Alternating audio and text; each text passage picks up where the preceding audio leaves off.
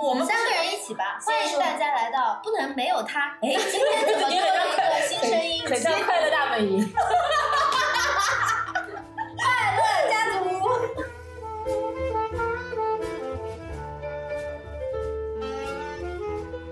开始吧。欢迎大家来到不能没有他，我是大诺。我是麦提，我是陆妈诶，我们今天有新朋友啊，嗯，，Hello Hello。这是我们第二次请嘉宾吧？对的，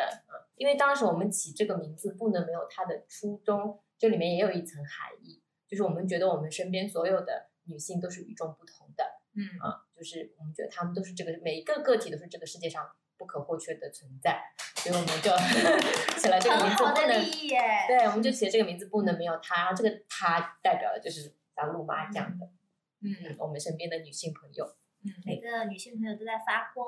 对，对是的。当时我们写了十几个、七八个多名字，对，最后就是被这个一致，嗯，被戳到，对，是的，是的都有被戳到。今天我们也要聊一个比较戳妈妈群体的一个话题吧，嗯，就当时你跟我说这个话题的时候就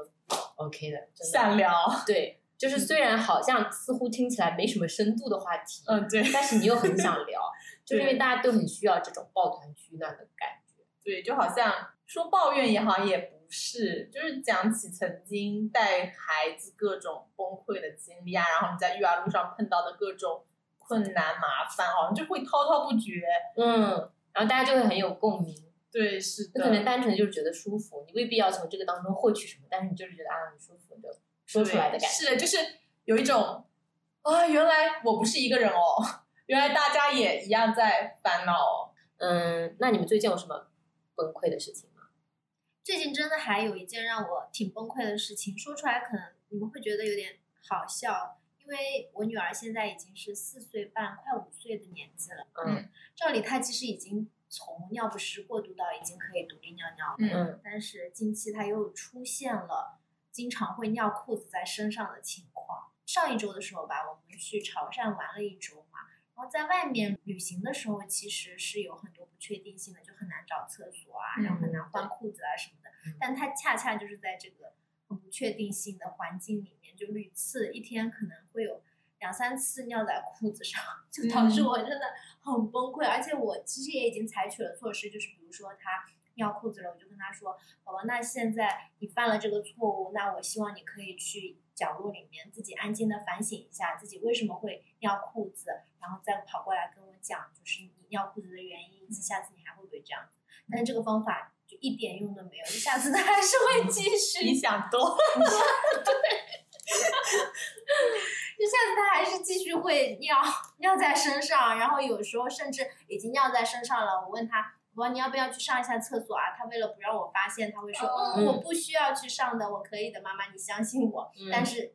晚上回去检查裤子的时候，发现啊、又尿了。那他不会难受吗？就湿湿的。就是他以前如果都尿裤子在身上，他就会跟我说我特别难受，我立刻马上就要换。那个也是让我很崩溃的时候，就嗯当场可能、可能就没有裤子给他换嘛，嗯就要一直安抚他。但是最近他可能也意识到这是自己的错误，嗯会有点就是不想对不想告诉妈妈，就可能自己可以默默忍受。但是你想，我晚上检查的时候，我发现啊，可能一整天那个湿的就一直伴随，嗯那个小屁股就可能会红啊，对，就很担心。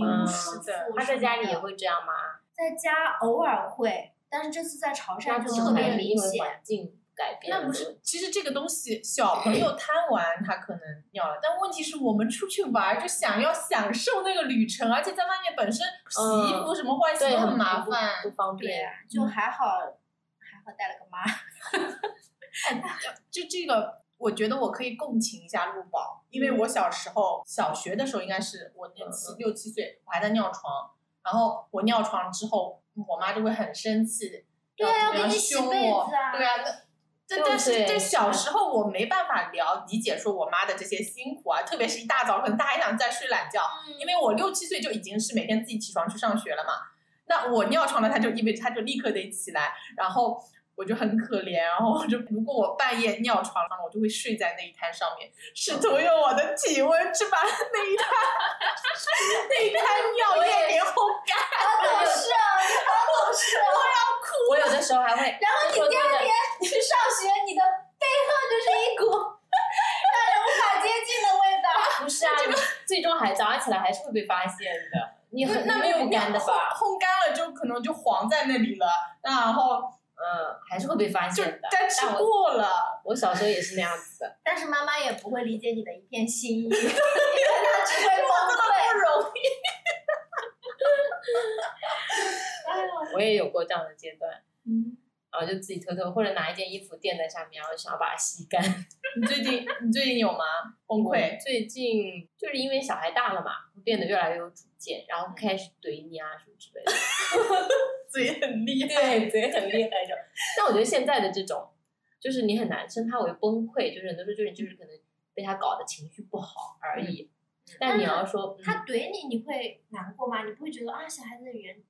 好好有趣，好可爱啊？我觉得好有种哦，就有时候我就就是如果如果怼我的话，我说嗯，他怎么说得出这种话？我就会觉得好有趣啊。那我不会，嗯对对对对，会觉得很很有种，有的很好就觉得很好笑嗯，但有的时候就是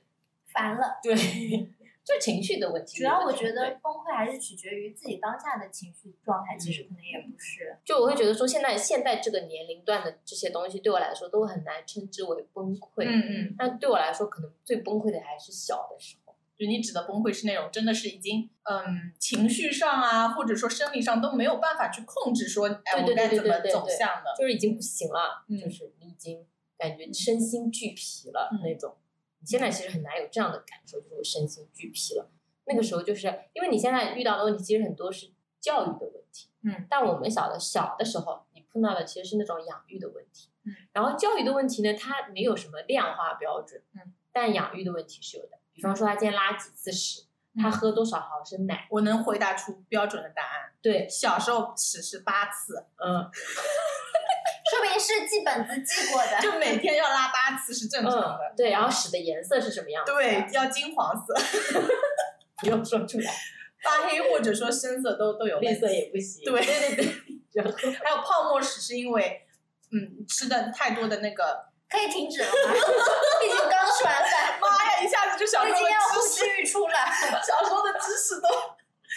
真的就是因为那个标准太量化了，嗯然后你就是很容易因为他达不到那个标准就非常焦虑。小小图小的时候，对我来说最困难的问题就是睡觉的问题，就睡渣嘛，夜醒非常严重。他最多的时候我数过一个晚上醒来十次。哦，那就基本没有睡。基本你都是抱着他的。他晚上是不用抱的，但是哦白天是一定要抱的。哦我们差不多抱到八个月吧，就是白天的话，如果你全程抱吗？对，就白天如果你不抱着他睡，他就是十五分钟，最多三十分钟，撑死了。那如果是你抱着他睡的话，可以在你怀里睡个三四个小时连续。嗯，因为你考虑到他是需要睡觉的嘛，那你没办法，你就只能抱着他睡。就我跟我老公就轮着抱，就放个屁都不敢发出声音。那在怀里会稍微安稳一点，嗯，但是就很累嘛，嗯以及没有办法做其他的事情，就只能抱着它。最让我崩溃的还是晚上，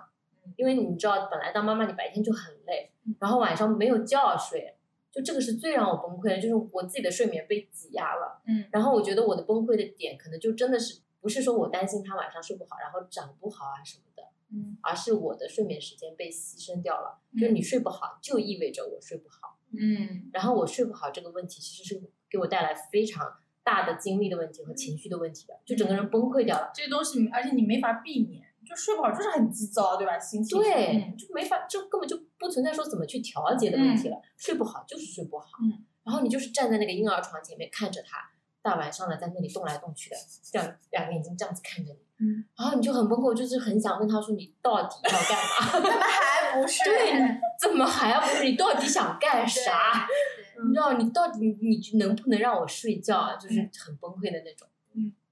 现在就感觉有点画面了，就小时候就抱着他，然后在自己在房间里面来回踱步，嗯，就踱还要踱一个很有规律的对是吧？然后还要放着白噪音，嗯就试图让他睡着。对然后当时可能因为我老公就感觉不要爸爸抱嘛，爸爸抱着睡不着，就只能是我自己，嗯所以晚上就没有人替我分担，就是还是嗯只能自己抱着他在那也是经常十一二点还在那儿抱。你不觉得吗？我觉得就是那个长时间睡不好的那种，嗯，是那种痛苦，是很深刻的，对，就真的是让你很绝望的那种。我最绝望的时候就是半夜出去客厅里面撞墙。哦，是我那时候产后抑郁，其实最主要就是因为这个原因。嗯你本身情绪又不好，嗯然后那个可能身体的激素水平啊什么的，也会导致你会有那种你是说头。头撞墙吗？对，然后自自残有点像自残行为。对，，因为你睡不着，又又很头痛，然后你又不知道该怎么办，嗯然后他又很装，他就是不睡啊，你没办法呀，嗯然后你需要发泄，但你又不能嗯发泄在小孩身上，嗯，然后就自己跑到客厅去用头撞墙。那你为什么不用头撞你老公？你老公在干什么？真的已经崩溃到一个极点，就不知道自己在当时给我做什么提供了一个新的思路。没有，就是，而且我那个时候最夸张的是，嗯因为我不知道你们有没有用过那种 app，就是记录他啊今天有啊拉什么有啊有啊四十，我是用笔记的，记在本是上。嗯嗯嗯嗯，睡了几个小时。然后那个时候，因为我就是上那个睡眠课，然后他会说，哎，比如说晚上他连续睡几个小时是比较正常的，比如说六个小时，嗯那我就看那个 A P P，然后那个 A P P 如果显示他今天连续睡了六个小时，然后就会很开心，觉得达标了。因为 A P P 那个数字太精确了，它是精确到分钟的。嗯，如果是五五个小时五十八分，我就觉得今天好像没睡够，就不爽。嗯就是那种很因为我们就是新手妈妈时期，可能大家都会买一些育儿书啊什么的，就很容易按照那个套版去养对对对，孩子，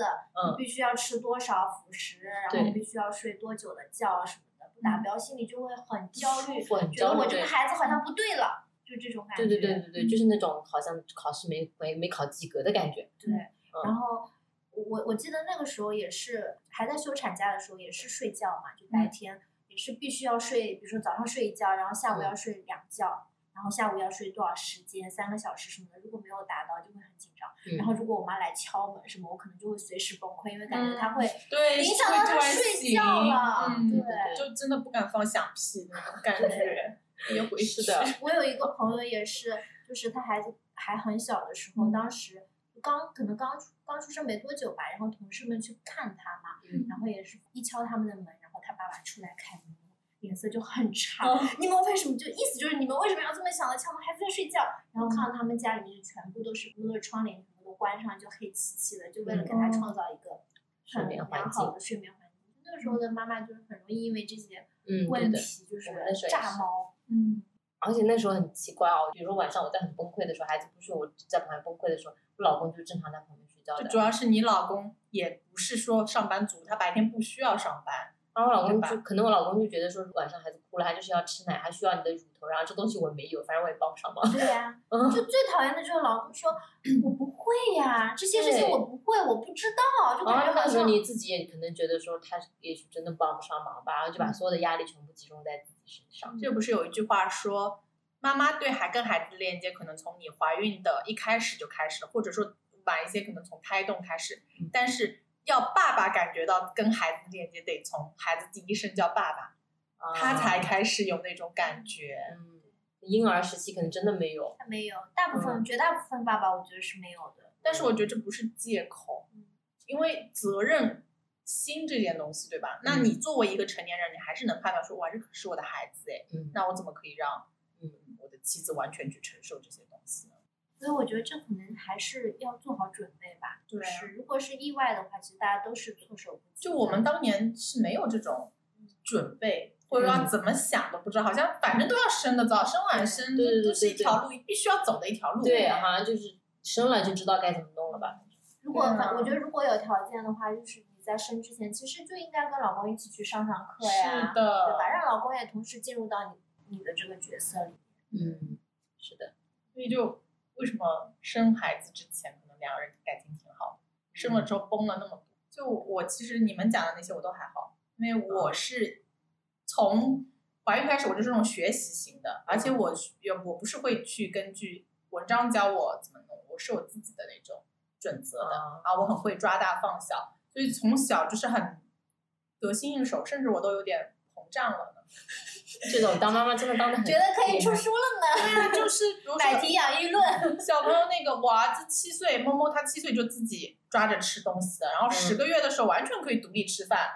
然后我还能得出七岁嘛，七个月。七个月哦，对，七个月自己抓着吃，十个月的完全独立吃饭，然后我就觉得吃很牛，你知道吗？我作为一个全职妈妈，什么我还能想到办法，比如说利用各种工具，什么绘本啊、餐椅呀、什么，又能做到孩子有的乐趣玩，我也有的在干自己的事儿，我又把家务一把抓，你知道，还很就沾沾自喜，觉得自己好厉害。然后后面开始就会有很多妈妈来请教我嗯怎么带孩子啊，就怎么去平衡，对对对对，我都我还教大家做人，你知道吗？就在一切就是哇哇的时候，然后就大概九个月时候，摸摸突然开始分离焦虑。这个分离焦虑，我之前有听过其他妈妈说什么小朋友只要见到妈妈，但是我们是非常严重的，而且这个就有点像反噬。就比如说我当时那些哇，我儿子可以坐在餐椅上自己看书，然后我就可以自己晒衣服啊、擦地板啊，这种岁月静好啊，怎么样干家务，然后就是摸摸只要坐那把餐椅就开始爆哭，就哭到要自己想要掉下来的那种，拒绝做餐饮，因为他知道一做餐饮妈妈就要走开了。然后没有办法，一开始我做饭的时候，我就把它放在厨房，然后给他一根大葱啊，给他一根 辣椒，这样玩就能一下下。然后他可能就发现说，哦，妈，我虽然能看到妈妈，但是他在搞自己的，他没有在关注我，哎，然后他不行，啊，没办法，只能就是背在身上，做饭什么都都都背着。再到后面，他开始拒绝吃饭了，就连吃饭，因为他自己在餐椅上吃饭，所以他拒绝，他就是想让我抱着。他才吃，我真的是从早上挖开眼睛，我就得跟这个孩子像孪生一样搞在一起。然后那个背带，它的确是说能缓解你抱孩子的累，可是你一天十二个小时抱在身上，而且已经七个多月了嘛。对啊，越来越重，九个多月了，哦手特别重，就这个是让我很崩溃。但是最崩溃的是我，因为我是个完美妈妈呀，我就觉得我自己干的这么好呀，嗯现在我孩子突然这样了，我真的下不了神坛了。就很自责，说：“哎，完了，我儿子会不会有心理阴影？这才九个月，我是就因为我之前那样搞，把他搞成这样。对，就他已经有心理阴影了，可能就就别的孩子不会这样，就他这样，他现在这么小就已经没有安全感了，怎么怎么样，哦，很崩溃，就是崩溃大哭。然后当时呃，我前夫在那个阶段，他的做法就是也有在一起想办法，当然他想的办法不是他多陪我们，而是他会让他的助理一下班就来我家。这样呢，就能呃让我助理陪着小孩儿，然后我可以去吃一口饭，或者说我去干一点什么。还是那时候，其实我爸妈帮助挺大的。就我是整个回老家，我那时候基本上是回一回去就是一两个月，就在爸妈家。但是后来我当时其实突然醒悟过来，还是因为跟另外一个妈妈聊天，他就跟我说，他们小孩比我们大了整整大半年吧。他说：“麦提，你不要这样，你真的是一个非常非常好的妈妈。”我根本想象不来你你在做的这些事情。就我家里有两个阿姨，然后我父母全权帮我带的，然后她就是要上班，说我真的是想象不来你在过的是什么样的生活。你知道你有你是一个多么强大的人吗？哦，他就一直在肯定我，因为我当时已经觉得我自己是一滩屎，什么都都没有用的，就这种妈妈了。哦，对哦，这里还有一次就是很过分，就是现在讲出来可能要哭。就有一次我在做饭，然后我儿子一直抱着我的大腿，然后我有点崩溃了，我就没有管他，然后他就就撞在那个橱柜上还是怎么，他撞出来又抱着我的腿开始哭，然后我一看，那流血，你知道那时候要死了，我真的见见不了，就我我这个妈真的有多糟糕，就而且我那时候开始有点把做家务当成一种逃避他的方式了。嗯，我就想要赶紧安静的做个家务，我就想赶紧做个饭，可以让我跟孩子分开一点点。对他。对，就有点这种心态嘛。然后，然后我朋友跟我说，也许你你现在这样的时候，说不定你摸摸过了这段时间之后，他就变成一个非常有安全感的人。嗯，但的确这段时间你会有很辛苦，然后你你就不要再想着说做这么完美的妈妈了。然后那个时候其实是有冲击到我吧，你会发现过了那一段时间，大概持续了两三个月，然后我就真的开始去求助身边的人，不要什么事情都揽在自己身上，比嗯如说就跟爸妈住着，就那时候也开始请钟点阿姨了。其实我们那时候经济状况很差的，嗯，就叫了一个做饭的阿姨过来，诶，好像真的好很多了。我陪着小孩了，呃，我自己心情好像也好了，有人帮我做家务，小朋友也开心了。就这样差不多到一岁的时候，他就完全过渡过去了，而且他那个过渡的最后展现出来那种状态是很很好的，就是那个安全感好像真的就突然建立了。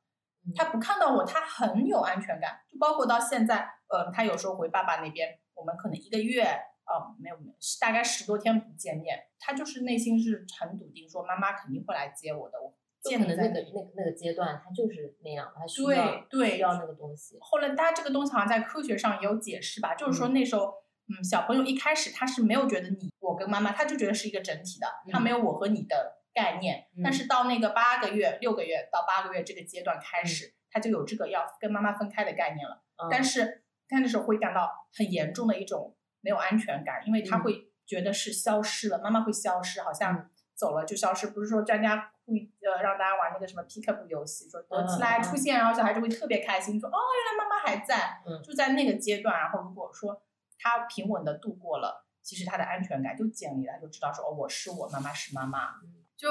你出来之后，你就会觉得那时候困住我们的很多这些睡眠啊，嗯对吧？我们当下这么崩溃，但其实他们过来了，都长得挺好的，嗯，是我们自己。的，就是那育儿圈有一个词儿叫嗯“静待花开”。嗯啊，就是这种大大家就是说你可能有的有一些问题，因为孩子他自己是会成长的。嗯比如小小土，他以前也有过一很长一段时间那种行为问题，嗯就是会打人或者去抓人，那个那个其实也是相对比较严重的问题了。嗯我们也是很重视的，也用了很多很多方法，嗯尝试了非常多的方法，然后很长时间想去纠正他。嗯然后，但是其实你也也没有一个明显的办法说你好像是用了这个办办法它才好的，他其实是自己慢慢慢慢的开始有意识到，就是说一之前一直是妈爸爸妈妈告诉我这样做不对，后来慢慢的他可能自己意识到啊这样做是不对的。那开始的时候我可能不知道那个当下我那个情绪别别的小朋友攻击到我了，或者说是侵犯到我了，我应该怎么去反应？然后慢慢慢呢，我开始找到正确的跟小朋友相处的方式了。嗯，啊，你他那个问问题自然而然自己就解决，自己就好了。对自己就好了。因为孩子他也是自己在成长的，嗯我觉得是这样的。就是“静待花开”这个词，就虽然很文艺啊，但是我觉得是有一定的道理。有的时候我们很焦虑的那个东西，其实你可能真的你说，特别是像小孩打人这种，你可能当下最焦虑的不是说是孩子的问题，而是你打了人家，嗯对人家家长给你这种压力，对对吧？是的，嗯，所以你家长也要自己去处理自己的那种情绪的问题。对，是的，有时候可能有，有时候还会源自于就自己对自己的期待，或者自己对孩子的期待。嗯。就像你的问题，可能就是，就小孩子他黏你，其实在他看来很正常，就就你只要放下你自己之前的那个，又可以同时干什么嗯干什么干什么，又可以协调的很好的那个是的那个自己，你就放下一切去陪他，对啊，可能你就你就舒坦了，但你花了一段时间去，才接受这件事。对你说对三天不洗衣服怎么了吗？嗯这个房子就塌了吗？对呀、请个请个钟点阿姨帮你怎么了吗？对吗？对吧？是啊，有有爸妈帮你搭把手，不是很好吗？点几顿外卖怎么了？我为什么非要做那个我内心里的完美妈妈？我就是独当一面的，对啊对一把抓的。对啊，然后孩子他就不理解呀、不理解妈妈为什么会这样，他不理解你要做完美妈妈。嗯，多做一百分妈妈这个执念真的是要不得的。是的，嗯，比如说我给小孩吃了一顿外卖，完蛋了，我真的是太糟糕了，我怎么能给小孩吃这种东西啊？我会把他毒死吧？但这种事情有了第第二第一次，就慢慢就会有第二第三就好了，对，慢慢就好了。就好了。你刚才说打人的那个事情，当时其实我有很详细的做过这个功课。我本来是嗯想分享一篇的，因为那时候就我们好朋友点点她女儿，嗯她就是非常典型的抓人，把我嗯儿子脸嗯抓的一塌糊涂，你知道吧？嗯其实但是我还好，因为就我觉得这是小孩子之间的问题。那你孩子流血呢，这个就会心疼怕留疤。嗯嗯嗯但是其实当时小沈就是已经，他没有直面说，但是意思就是就是你再也不要跟他们玩了。嗯就有点那种感觉。然后我当时就去找搜了很多功课，就说他是其实这跟小朋友的个性有关系吧。有的小朋友他就是像我儿子，他属于理智型的，嗯他在动手之前，他是脑子里会有一个声音去告诉他我该不该这么做。但是有些小朋友呢，他就是手比脑子更快，嗯他就出手了，嗯，就这样仅仅就是这样子而已。对那那时候唯一能避免的就是你可能要花。百分之一百甚至超过一百二十的精力放在那个小孩身上，你孩子身上，他要出手的时候，你就在他出手之前对对对，制止他，对，我们有阶段是这样的，我就是眼睛永远盯着他。对，然后事后当然你也要说，呃，嗯那我们应该怎么样？你还是要告诉他说，我们不能抓人，我们要想一想，嗯就完全在给他洗脑，让他不停的在他的动手之前注入这个思考的过程。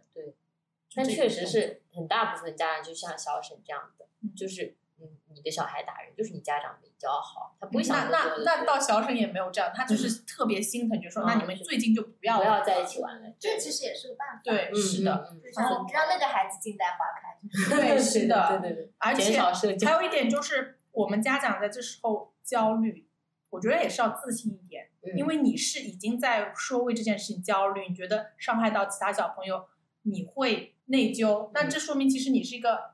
好很好的家长，你是会自省，你是会想去解决的。那在这样的一个好这么好的教育环境下，你的孩子能走歪到哪里去呢？嗯，对吧？我们也是需要有一些更多的自信吧。是怕他走歪吗？会有这样的想法吗？当时大人没有不会，因为我我就像你说的，我嗯跟爸爸都是知道，就是我们不会纵容孩子去这样的，嗯，我们不是是这样的家长，对，这是阶段性的，我们也很想帮他去解决这个问题，嗯因为中间还有一阶段是我儿子就是每次打完人自己就会爆哭，就说嗯妈妈我控制不了我自己，我知道这样做不对，但是我不知道为什么，然后就是就是那个时候你你是很确信的，他不会走歪的，他知道这样做不对，他只是需要时间。我们班上有一个同学，就他小朋友打人，但我们自己揣测啊，因为他是那种阿姨带的，爸爸妈妈可能也不太陪伴嘛，他就是很想要获得关注感，所以他就打。他那时候刚刚转学到我们班的时候，就只有摸摸愿意跟他玩，嗯然后他，那那时候他们还好的，但是后来他就开始打萌萌了，萌萌就跟他说：“你你不要打我呀，你打我就不跟你做朋友了呀。”然后他开始打全班人，就每个都被他打过来，然后我们都还没说什么，结果有一天好像是小孩子可能跟他说那个谁谁谁打我了吧，然后他妈妈就也没有经过什么跟老师的沟通，直接就是投诉到了学校，说谁打我家儿子了。当时就，我的天啊，就是这个家长，对吧？很无语，然后他其实没有在关心孩子吧，就嗯不知道，或者说可能某种程度没有足够的关心。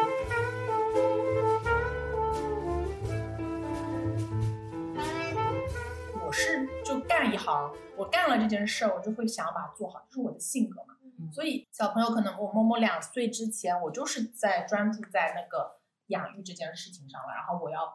做到很高分，就是我要做的很专业、很学术，因为我就有这种个性。但是过了之后，我发现其实小孩开始长大了，嗯，好像真的就没有我什么事儿了那种感觉。嗯然后我我其实会一下子有一种莫名的落落寞感，可能我也是感知的比较早吧。嗯然后我就突然想到说，他哪天十八岁了，他就真的离开家了，嗯然后他要自己出去租房子了，嗯或者他有说妈妈我要跟女朋友在外面过夜，又不回来了，嗯就是我哎我会不会很落寞？那我就不能让自己有这种心态啊。那我既然今天意识到了，说我得找到自己的乐趣，嗯嗯嗯，那我就尽快就是把自己调整过来，嗯也是那时候开始，哦，我一下子感觉，哦，我原来我前两年做的这番事业就是育儿了，嗯，但我自己的其他方面我想要的成长，嗯就并没有，所以这个会让我有一点，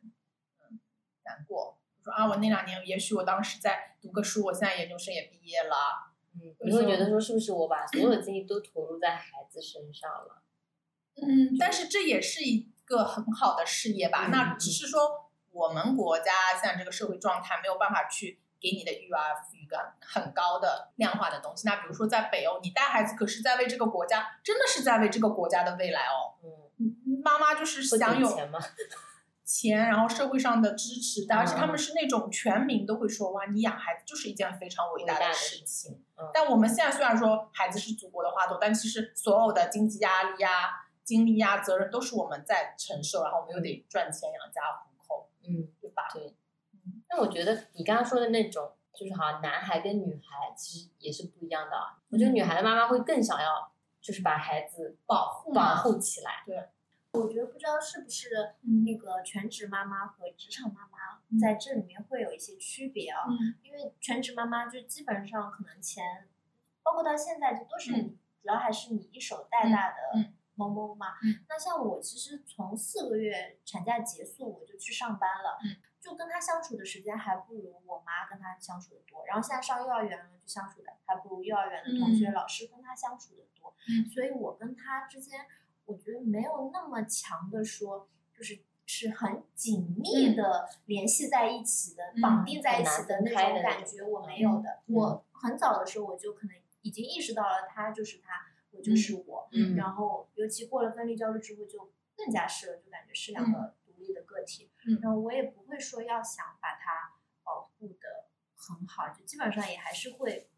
让他自己去感受，让他自己去受挫的一个状态。那你会有那种内疚心态吗？因为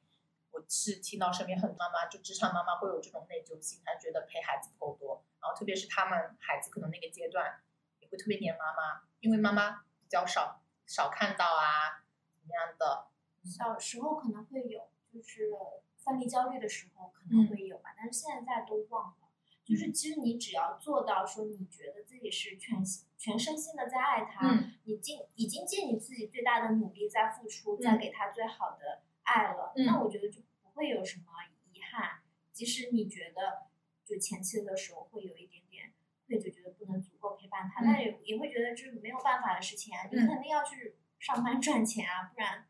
就没办法去有更好品质的生活。嗯，因为我刚听你讲的时候，就感觉有两点吧。第一点就是你你是很那个时候就很清楚的就意识到陆宝是陆宝，我是我，那我还是要工作的，而且你不会把说我工作当成是一件负面的事情，嗯，因为工作就是实现我自己的。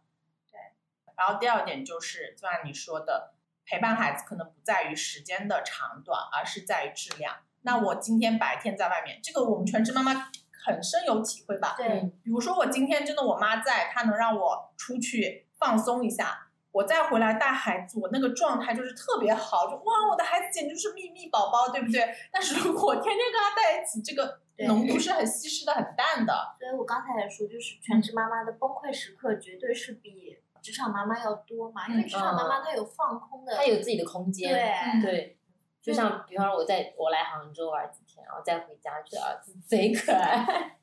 对我每次听全职妈妈讲他们的故事，我听着听着我都很难会觉得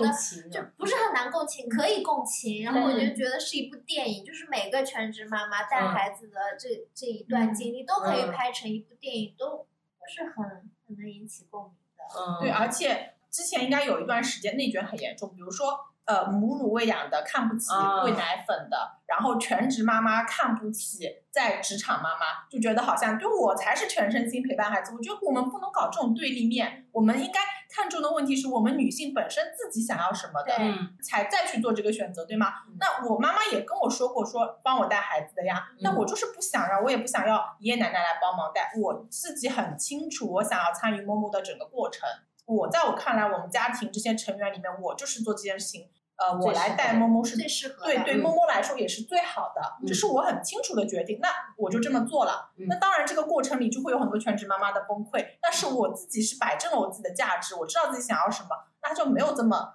说摇摆了。对像陆妈也很笃定自己说做职场妈妈这件事情能实现自己的价值，那你这个时候你就不会说哦，人家全职妈妈陪好多，我没有陪到，对吧？就不会有这样子的一种落差。就不会说对对对到底要做全职妈妈好还是做职场妈妈对，会有这些对困就有些惑。妈妈她会有这样子的困惑的。那我也是像你一样，就是会属于那种很坚定的，呃，我要要在她身边的，就是不管遇到什么样的情况，我去哪里我要带着他，嗯我不允许他。比如说那时候我妈还建议过我说，哎，你们把他小孩留给我们，然后你们去、去大城市上班啊什么的。嗯，啊，我觉得让小孩做留守儿童，这个永远都不在我的考虑范围内对，。是的。对，这个东西都是你很坚定的啊，我突然想到前段时间，应该是之前吧，有我有收到过一个私信，那个是一个职场妈妈，她有收到公司给她一个 offer，、嗯但是呢，意味着她要搬离，就是现在这个城市，嗯，呃，可能要跟孩子。嗯，周末才能见面什么样，他就很纠结。但是这个机会是非常难得的，她嗯出去了可能会有对未来升职啊这些都有好处。嗯然后他就问我，他很纠结。嗯，我当然不能帮他做决定，但是如果是我，我肯定会接受这个 offer。然后我们再去争取嘛，比如说你可以跟公司谈，能不能给我租一个房子，我不要住在员工宿舍，我需要带着我孩子的。嗯那么然后我再去问一问我的妈妈能不能跟我一起去呢？就尽量做到说还是可以每天见面的。嗯那最最不济，最最不济就是我至少能保证每个周末都回家看陪着我孩子。就是当你在确定说我自己的价值很重要，我一定要接受这个培训这个 offer，那么我再去想办法嗯。但很多时候就往往好像我们都想要。对，都想要，或者说你就是一心觉得说不行，我不我我得陪着孩子的什么时候，你就把这些可能想的办法，这个你都不去想了，没有想到说哦，我其实是可以想办法的。嗯那这个事情之后，那怎么办？如果说未来是另外你的同事顶替你，他以后做你的上司，嗯，那你那种心心情是有多失落，嗯对吧？嗯或者是说有的有的人他是以孩子为主的，那我可能在工作上就稍微牺牲一点，比如说嗯去做一个可能没有什么晋升空间的工作啊这嗯这种的。但是我觉得就是除了孩子之外，你还是要有另外的你自己的乐趣和价值，就即便不是在职场实现，哪怕是在其他兴趣爱好上实现，我觉得也是 OK 的啊，不是说一定要做一个怎么样的工作或者怎么样。那比方说我表姐，嗯，就是我可能就是有的时候会会想要出去玩一下，放松一下，然后或者是做点自己喜欢做的事情之类的。嗯。然后我就观察到她好像她的生活是相对来说比较单调的啊。嗯然后我就问他说：“你你有没有想过去发展一些兴趣爱好或者什么，做你自己喜欢做的事情啊？因为你人生你要找到乐趣啊。”嗯然后他说：“我现在的人生乐趣就是把孩子培养成才。嗯，所以就会有那个小宋佳、小宋佳演的，啊就会里面有蒋欣那样子的妈妈呀，就这样子的妈妈，她的主要的目标就是把孩孩子培养成自己想要的。对，所以他的工作嘛，就是他觉得他现在的工作很好，因为嗯那个工作就是可以让他不用说、就是，因为这件工作等于说是服务于他带孩子这件事，对，服务于他就是可以经常照看孩子这件事情。然后工作本身可能没什么晋升空间啊，工资也很低的嗯，但他也无所谓，他不需要在上面实现了。嗯那我还是觉得说，你全身心心扑在孩子身上，把孩子培养成才这件事情，它不确定性也太高了。但是问题是，也许你你表姐她在做说要把孩子培养成才这个事情上，她有没有真的给孩子巨大的压力呢？因为如果说她真的就是享受在这件事情，那也挺好的呀。那但是她如果说会觉得我出去玩是罪恶的，那是我我会有内疚的。妈妈是不能这样的，妈妈就是应该全身心扑在孩子，那可能这个是有问题。但是如果是真的全身心在享受，那也挺好的呀，这就是可能只她的价值。是说，我在我的角度看，然后我会觉得他生活的乐趣太少了，就是有点那种心疼他妹妹妹心疼姐姐的感觉吧。那你们有交流过？他真的，比如说，我感觉他也好像也自己不是很清楚的，不是很清晰的，不像你那样是说，就是说我我很享受这个事情的，我觉得给儿子辅导作业啊，或者是每天陪着他这样子，我很开心，我很满足的，好像也没有那种感觉，他自己可能也不是很清楚自己要什么。嗯，有点像是按着某个脚本说嘛。那妈妈就是先把小朋友培养长大。再对，说我我有那个责任，有那个义务去做这件事情，然后其他事情我可能还没有找到那个我必须要做的理由啊，只唯独只有这件事情是我必须要做的，是这样的感觉。他孩子多大？上小学一年级，哦，那功课啊什么确实真的很鸡吗？比如说反正比我鸡吧。一定要不要说鸡不要带疤，就是这个可以播吗？说鸡不要带疤，要可以吧？也没？也没有什么没有，我是说，嗯，比我鸡吧。就比如说上很多兴趣班啊，然后如果小孩做的不够好，他会就给压力什么，让小孩做的更好之类的嘛。有的时候肯定会有吧，我觉得，但他不，但他也不是属于那种很夸张的，但有的时候那个情绪积累起来，那种压压力和焦虑积累起来，也是会比较那个的，会给孩子一些压力。哎，你们现在有想过个人成长的问题吗？就其实我们小朋友都到四五岁，马上就要上小学我我都觉得我马上可以放手了。那你 但是我觉得上小学之后可能又会迎来，因为我们三个嗯，对，新的一轮。因为我们三个现在刚好是一个可以让我们觉得哎还很快乐、很自由的对对对对，一个时尤其是幼儿园中班大班的时候，对，没有学业的压力，然后如嗯果我们自己本身是比较放松型的话，就会觉得很快乐。这一段时间是最舒服的。但是上了小学之后，我就觉得应该可能会有一些改变的。嗯，嗯，只是我们也现在也不知道对具体是。如果是鸡娃妈妈，可能已经开始在做功课了，但哦，是那早就我们现在也开始了吧我们也不想知道，不想那么快什么。认字儿啊那些嗯背对唐诗，对都在开始了。是的，嗯，每天排的满满的啊，几点做什么，几点做什么，一天要完成多少练习册，多少 APP 作业，多少什么。对对对对对对。对我们来说，可能哎，玩会儿红跟十字，我就可以稍微嗯做点别的事情。对然后在红文十字上学会了两三个字，还觉得啊好可爱。对对对，我们就属于这种。那我我可能现阶段我就就是因为是在中班大班这个时候，嗯，然后真的是比较那个很爽的很爽的一段时间吧，所以我这段时间可能反而是考虑自己成长最多的一段时间，嗯就想自己想做什么啊，嗯啊或者是出去开心，主要还是寻开心，看出来了。寻寻开心啊，然后看看自己喜欢看的书啊，然后就开始想把以前的爱好找回来啊，然后学点什么新东西啊什么的。嗯对那会不会以后开始辅导作业之后就直接就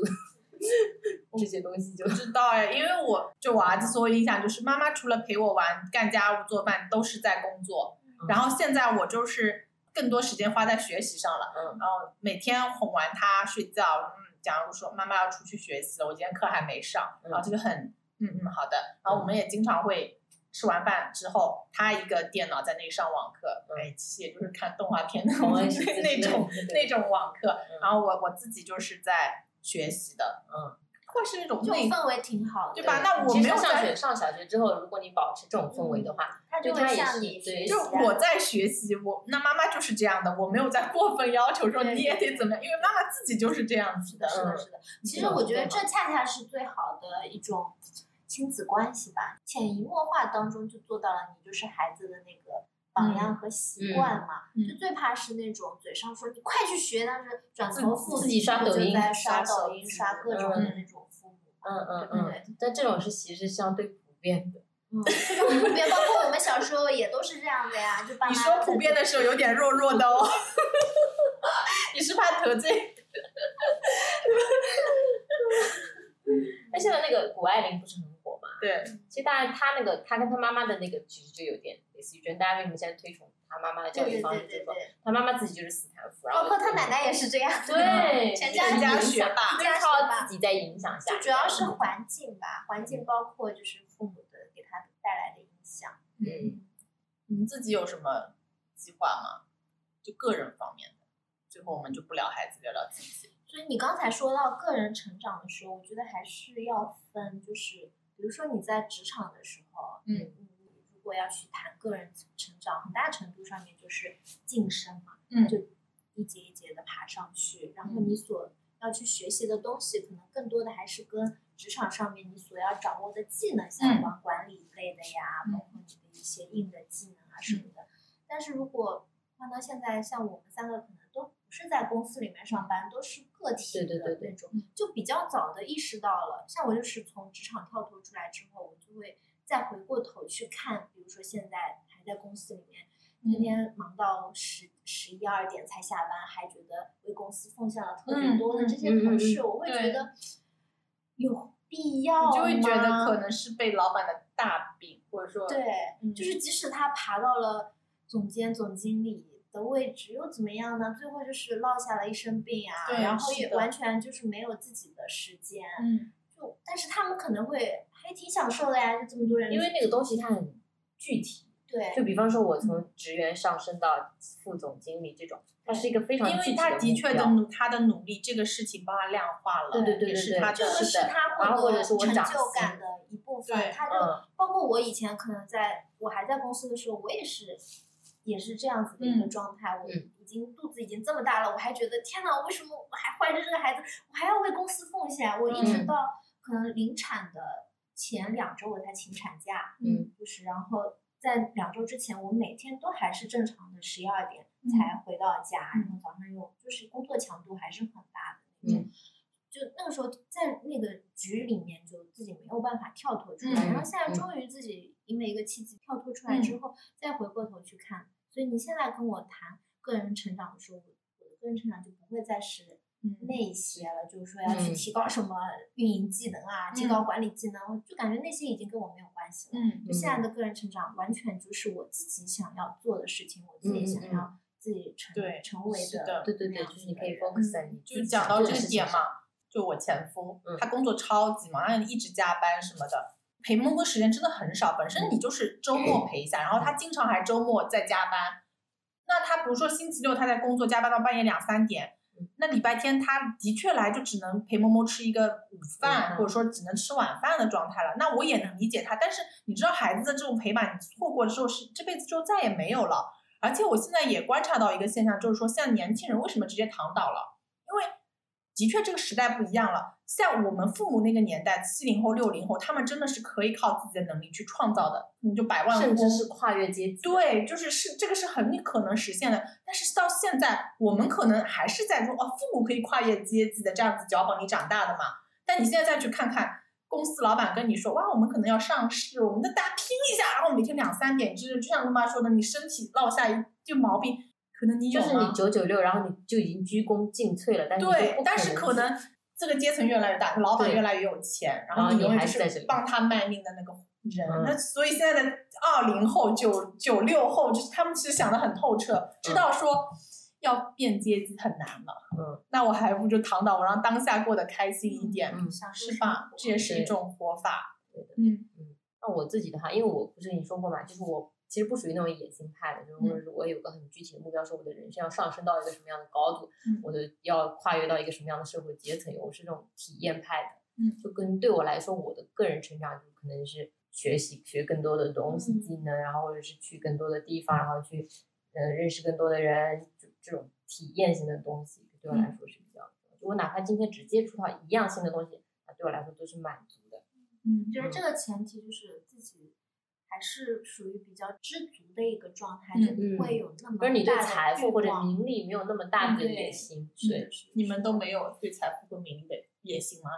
我我之前跟他讲过，就是如果如果说我想我想做有钱人，我想赚钱，不是因为我想要那么多财富，而是我想要体验有钱人的生活，嗯嗯这个对我来说是那个点，嗯而不是说钱本身。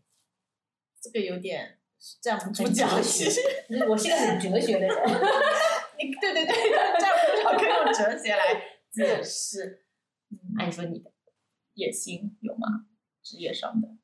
我作作为博主的职业，我觉得这个我们在听我们节目的，他们应该会很好奇，就我们作为博主对啊就你你去当一个自媒体人，或者你去做一个嗯 KOL，、做一个博主，那反馈你的成嗯成绩或者成就的，可能就是你的数据数据嘛，嗯你的粉丝量，就伴随着你的粉丝量的增长，可能给你带来的你自己的那个价值，包括财富也是不一样的。嗯比嗯如说我们现在这个量级的，嗯可能我们所做的这些事情，就刚好能够满足我们日日常的生活，然后嗯稍微适当的可以去啊、呃享受一下人生，就至少比普通的上班族没有说那么的辛苦啊，那么的就是有那么大的应该说工作上的压力，对。你必须坐班啊，怎么样？对对对对，嗯就没有那么大的自由度稍微高一点压力，自由度稍微高一些。然后，但是如果比如说，哎，你又上升到一个更高的量级、更高的量级量以后，你你就会去想，哎，那样子的量级下的这个博主，他的嗯生活可能会是怎么样的，能达到怎么样的财富，嗯然后同时他又需要牺牲掉多少时间？嗯比如说可以去看那些主播嘛，就比如说像，W Y。对对，就 W Y 他们已经爆出来这么多 W Y 有很多采访，就是说他他女儿应该还是在广州还是哪里的吧？嗯就从小是他妈妈带的。对啊，就应该很这么多个亿，然后他每天就是晚上就开始上班，然后嗯白天可能睡一两个小时，看似很光鲜，但是我也会想，哦，这样的生活真的好累，嗯感觉自己可而且你到了一个量级之后，你可能就要有团队，然后你就要去对，因为你的好像背负着其他人的就你变成一个企业主了，对你要去给大家，你有这样社会使命，对对吧？大家要跟你要工资的。对对对对对对对，就是目前好像对那样子的生活并不太向往。对，嗯没有说特别向往吧，就是顺其自然吧，我觉嗯得。嗯，我我应该是向往那种我没有向往啊，我有自己的想法，嗯就是的确，木妈刚刚说数据，我很长一段时间是非常困扰的，因为不是说所有博主都能变现的，但是就在你要变现，或者说你想要稍微多变现一点的这个阶段里，数据的确是很重要的。然后可能你也是在那个焦虑里面吧，你也会把眼光聚焦在这个数据上啊，我能哇，这个怎么都没有人评论啊，我这个内容做的这么辛苦，我录视频写脚本四五天出来的这个东西，结果就这么几个人看，这会很焦虑。其实也是我们内心一处这种无处安放的焦虑吧，反射在这些东西上，或者你把数据放大了。但是我现在其实出来了。从你做学社会学开始，你就出没有但我我其实做博主，我一直最早最早的初衷就是当时我跟那个丁香诊所的院长杨泽芳，我们有交流过，说这点。其实我当时做博主也是因为有个妈妈跟我说，我的这些经验分享出来是真的实实在在能帮到人的。嗯，那我就想着想要帮到别人，让妈妈更快乐一点。丁香诊所他们一开始也是做育儿为主嘛，然后他们的医生就是会去安抚妈妈，说你做的很棒，小朋友就是这样的阶段，我们去感冒了就是会好的，他就好好来跟你解释，就是我们在做的东西就是想让让妈妈更快乐一点，这是我一直的初心。然后我把这个东西再放在这个点上，说我用我自己微薄的力量，不是微博，是微薄的力量去影响到人，这个应该是我一直以来的初衷吧。那我我为了实现这一点，我要更加努力的学习。就像比如说我们出去玩儿，其实我们不是纯粹在玩，因为有粉丝在等着我们写攻略，他在等着我们给大家推荐哪哪里，比如说有夏令营什么，其实我们都是带着使命在体验的。而且真的说白了，我们也想要好好的跟孩子享受，对吗？但是我们又不得不拍照，对对我们又不得不拍视频对对对在记录，这些就是你会发现，就是丢掉手机的好开心。很心开心，就对是可以很长一段时间我就不管这个手机，不去看对，信息是的，我就想好好跟对我们孩子待来说是很在一块儿。难得的。是的，嗯是的，是的，这就是博主。是是。对，所以如果你真的还在聚焦在数据上面，它是不会长久，它真会把你拖垮。那我们把这个东西聚焦在这个更好的东西上，对我就是想影响、帮助到大家，一点点帮助都好。我觉得你现在对播客的心态也变了，就跟我们刚开始不一样了。就刚开始他也是很执着于数据的，就是，多少收听，然后评论，然后就是在想我们做什么内容可以让平台帮我们推一推，然后怎么怎么怎么样，然后就抠那个标题、那个字眼就一直弄。然后我就是然后前两干一行天前两天这个人跟我说什么，哎，没关系啊，播客我们有在弄就行了。因为他，因为他可能感受到压力。我之前就说，哎呀，我们这期节目这个星期都没有更新什么，对，然后多少个订阅，多少对，然后他今天这个突然跟我说，星期五说，就星期六呃星期五。早上跟我说，我今天晚上到，然后我突然就是，哇，这个他怎么突然就要来了？然嗯，后他问我来干嘛？我说把那个两期就我问你来干嘛，嗯。就是想说你你也是带了孩子这么长时间，我希望你来是能放松的，嗯，对吧？就是我们也是有玩的，而不是说完全在工作，因为你你值得这个假期。但是之前你来的时候，我就会逼着你工作，就觉得哇，大陆好我直接排的满满的，我出去看个话剧，然后回家还要跟他一起写脚本，一直写到晚上十二点。对。然后现在他他现在就跟我说没关系，我们有在做就行了。那还是录了呀，还是两期达成目标。嗯，然后我现在也在学社会学，我有在考虑说回呃学校去继续读书。那我我学的这个社会学之后，不仅是安抚了我自己，我也想把我自己的这些心得分享出来，可以安抚到大家。嗯，安抚啊，帮助这些词语都有点太很像教人一样的，就是说影有一些好的影响吧。然后我也在考虑说要不要出国读书。那出国读书就会意味着要申请啊，要重新学习语言啊，因为像北美国家英语国家我去不起，那学费太贵了，我可能只能考虑像德国啊、西班牙这些小语种国家，那就意味着我要重新开始学习一门语言。对，这些可能是我最近在忙活的事情吧。那至于说自媒体，它应该就是跟我自我的成长捆绑的吧。我如果说能分享出更多好的内容来，这个是最有意义的事情。嗯嗯而数据就这样吧，对，那你应该还现在已经不是那个执着于数据的阶段了吧？嗯，主要是我觉得就是有这一点，我跟他还是挺像的，嗯。就是关于你为什么要做内容，就是你你做内容，你发微博做内容，包括拍视频啊什么的，你到底是为了什么？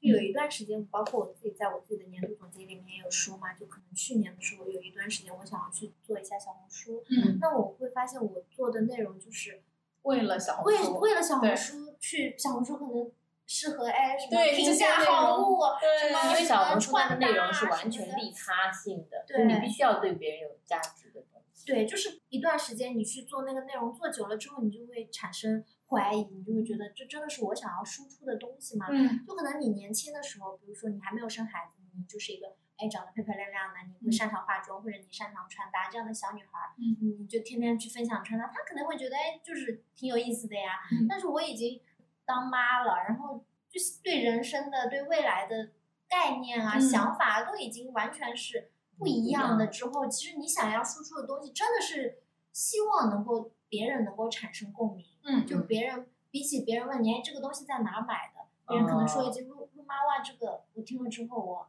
很感动，或者嗯。启发了我，或者怎么样，这些这些评论对我来说可能价值会对更大一些。然后你就明确了，其实是这个才是你想要的。对，就这个才是想做那我种内容们做内容就是想要持续去去做内容的一个初衷和初心吧。嗯我在小红书上真的最怕看到的就是怎么买三文我小红书上一条关于单亲妈妈的内容，其实反馈非常好。下一条内容我是想讲讲说，嗯，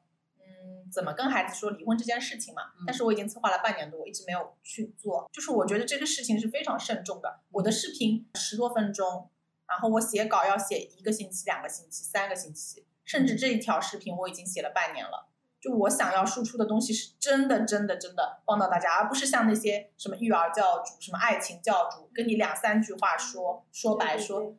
这这这没有现在他们是直接 copy 别人的内容，把别人的内容稍微整重新整理一下，再重对因为新说出来。而且就是说的越发是那种很戏剧化的啊，嗯很表演形式的那种，越发可能是数据会高，嗯但是那样子的形式你你就会觉得啊有一点点那种，因为我当时自己在感情有困难的时候，我去刷小红书，我造给我造成了非常严重的焦虑，嗯就让我更难过了，让我觉得对自我的评价更低了。哦，嗯你就不是一个高段位女生之类的这种内容嘛？那我就觉得，那也许听我这个视频的人只有一百个人。那我做那种内容，可能就有一千甚至一万个人来听。那我希望这一百个能听到我这条内容的人，他是去展开自己的思考的，他是才从我这里呃看到了一种多角度去思考问题，而不是我跟你说这个是对的，这个是错的，你这样是 low，你这样是好。对，所以我们的输出其实就是要慎重的，而且真的做很大的博主，他们也许真的是有些内容不能再做了。因为他们实在影响太大了，你就嗯不知道我这个做内容做出去之后会产生一些什么。嗯，因为他们还是需要考虑更大众的，对，是的，大众的接受程度更高可。能他们这个量体做大之后，需要做的内容更慎重，就反而就变得保守。对变得更窄。嗯，是的很，多话就不能说了。没有嗯那么个对对对对性化。所以我觉得就是不能太焦虑，嗯然后你不能太着急，嗯，你到了那个点，自然而然你就可能会有合适你去输出的东西吧。嗯就是我觉得到后面已经不是育儿博主了吧，对就已经不是母婴博主了，嗯更多真的是生活博主和类似于陪伴在你身边的一个人生的嗯朋友一样。然后这个嗯人生的朋友就经常在分享他每年怎么活下来，嗯他自己的一些感悟啊什么的，嗯就嗯都是从自己的生活出发去分享。嗯，不用说你非说我要一周两三个视频要靠但是当时我真的是这样想过，对呀、之前嗯都我必须要周更，怎么样的？对对对对对对对。所以我而觉得，且哎，因为我甚至在想，这个一切日新月异，说不定明年都博主就不是这样的行业了。我对吧刚才听到你去说你要去学习啊，嗯你要去重新读书啊，我嗯就觉得很好呀。就是，你可能不一定就是一定是固定的，你是什么身份？对，是你的人生是有很多未知性的，也许你下下一分钟你就不是博主了，你其实是个学生，你是个学生，也许下一分钟你就是学校里的教授啊，或者怎么样啊。嗯就但是就是我觉得我最喜欢自媒体，我最喜欢博主的这个工作的这一点，可嗯能也就是这样，就是说不不论你做什么嗯，就是你出去学习也好，嗯还是你去拿过你自己的日子生日子也好，啊，你发展出什么兴趣爱好也好，一切东西其实都可以嗯跟你的这个博主这个职业去嫁接的。就相当于它其实就变成了你生分享你自己生活的一个平台。对对对，就像我的一一份报纸。对，对对它就是对对对一个记录，包括是记录你自己的一个平台嘛。嗯但你不要受限于它，嗯对说哎，你就一直是博主的身份，对对也不是啊，对对对你也可以去做别的事情。嗯，别忘记在这个平台上面更新就行，嗯，这种感觉。好几天 不更新。我现在其实对周末的概念很重嗯，周末我就直接停更不更。工作日反正就是在工作啊，然后再陪孩子呀、然后会做菜会发。然后周末我就是有时候真的出去约会了，我就直接把手机藏在对方的口袋里，嗯我真的不想看手机。嗯，就这两天就是让我好好享受我自己的时间。